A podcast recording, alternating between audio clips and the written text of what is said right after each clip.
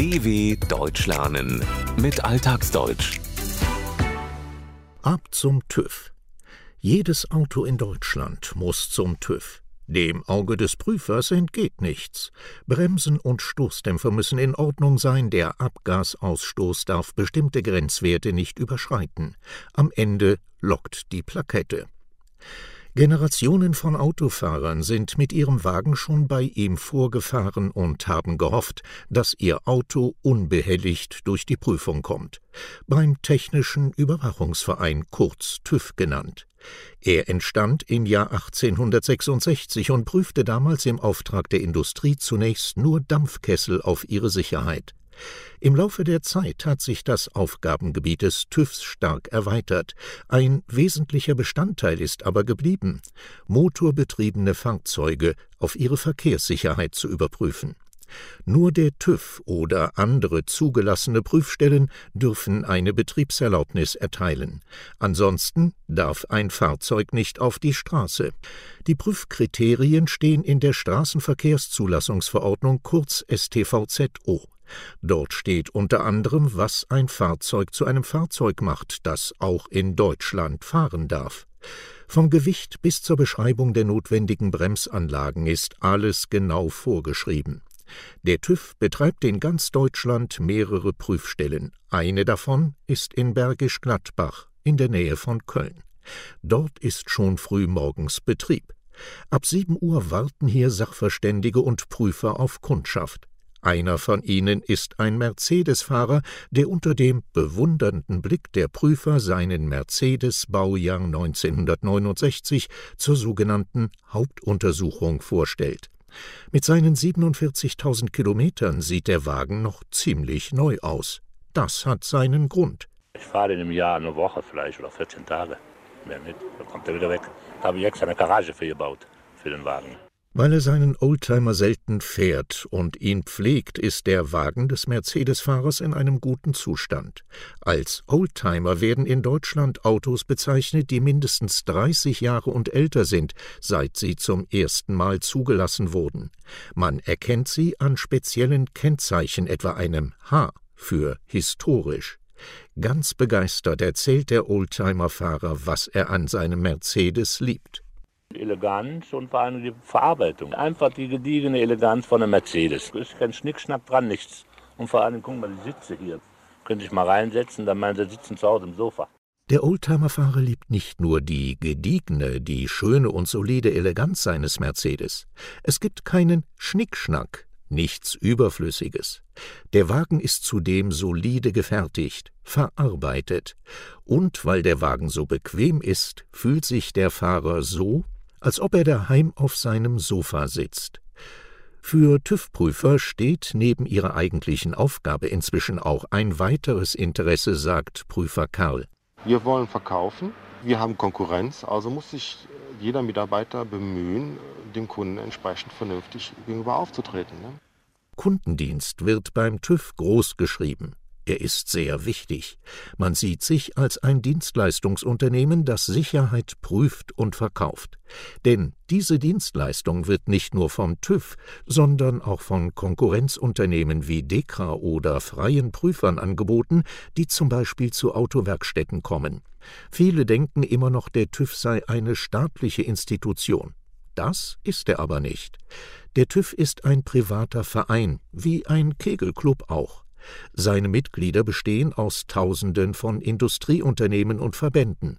Dem TÜV wurde vom Staat als staatsentlastende Aufgabe die Überprüfung von Fahrzeugen übertragen, und die Bürger müssen den TÜV dafür bezahlen.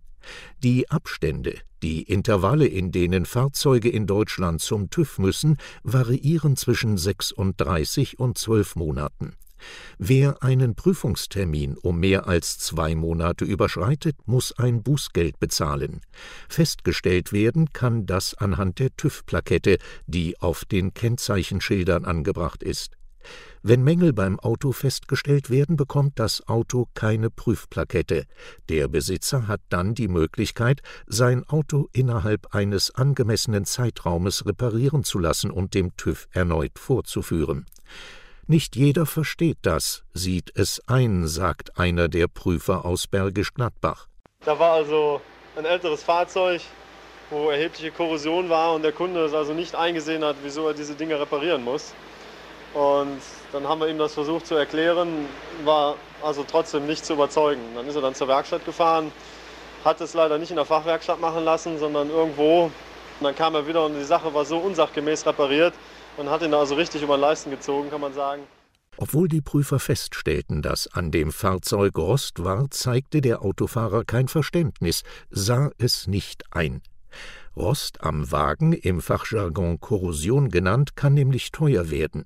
Statt in eine Fachwerkstatt zu fahren, also eine Werkstatt, die ausgebildetes, kundiges Personal hat, hat der Autofahrer den Wagen irgendwo reparieren lassen.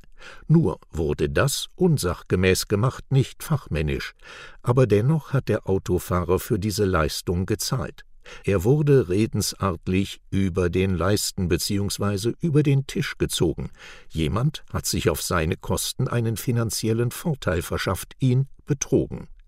Die Prüfer wissen aber auch, wann es sich nicht mehr lohnt, nachbessern zu lassen, sagt Karl. Vor allen Dingen, wenn die Bremsen nicht in Ordnung sind oder das Fahrwerk so verrostet ist, dass es überhaupt nicht mehr tragbar ist, das Auto fahren zu lassen. Das wären die erheblichen Krankheiten und dann werden sie auch aus dem Verkehr gezogen. Der Prüfer vergleicht die schweren Mängel an einem Fahrzeug mit einer Krankheit. Dazu gehören Rost am Fahrwerk, also an allen beweglichen Teilen eines Fahrzeugs, die die Verbindung zum Boden schaffen, und nicht funktionsfähige Bremsen. Werden diese Krankheiten nicht geheilt, die Mängel also beseitigt, darf ein Fahrzeug nicht mehr auf die Straße. Es wird aus dem Verkehr gezogen stillgelegt, denn es ist nicht zu verantworten, nicht tragbar, es weiter fahren zu lassen. Die TÜV-Plaketten werden entfernt und das Straßenverkehrsamt benachrichtigt. Allerdings wird nicht nur die Verkehrssicherheit eines Fahrzeugs überprüft, sondern auch dessen Schadstoffausstoß. Seit 2010 ist die Abgasuntersuchung kurz AU fester Bestandteil der Hauptuntersuchung. Bei der AU wird überprüft, ob der Ausstoß des schädlichen Kohlenmonoxids die von der Europäischen Union festgelegten Grenzwerte überschreitet oder nicht. Die Prüfer in Bergisch Gladbach haben im Laufe ihrer jahrelangen Tätigkeit schon einiges erlebt, wie sich einer von ihnen erinnert. Es kam mal einer zu uns, der hatte sich so einen wunderschönen Gelenkomnibus zum Wohnmobil umgebaut. Dummerweise darf aber ein Wohnmobil maximal 12 Meter lang sein und so ein Gelenkbus darf 15 Meter lang sein. Ja, war nicht zulassungsfähig. 12 Meter am Ende. Ne? Ja, ich weiß nicht, ob der das Ding verschrottet hat oder ob er jetzt versucht hat, eine Ausnahmegenehmigung von der Straßenverkehrszulassungsordnung zu bekommen. Ne? Das wäre möglich. Selbst wenn ein Fahrzeug, das im öffentlichen Straßenverkehr betrieben wird, nicht der Straßenverkehrszulassungsordnung entspricht, kann bei einer übergeordneten Behörde eine Ausnahmegenehmigung beantragt werden. Es wird angefragt, ob eine Ausnahme von der Regel gemacht werden kann, die dann nur für dieses einzelne Fahrzeug gültig ist. Dies hätte möglicherweise auch für den ehemaligen Bus gegolten, der in der Mitte ein bewegliches Stück, ein Gelenk hatte. Denn um aus ihm ein Wohnmobil zu machen, ihn umzubauen, war er zu lang. Unklar blieb, ob das Fahrzeug dann verschrottet wurde, also auf einem Schrottplatz von einer Presse zerstört wurde, oder doch für den Verkehr zugelassen wurde. Eines aber gilt für alle Besitzer nicht verkehrstauglicher schrottreifer Fahrzeuge. Irgendwann scheidet der TÜV Besitzer und Fahrzeug. Ein neues Fahrzeug muss her. dw.com/alltagsdeutsch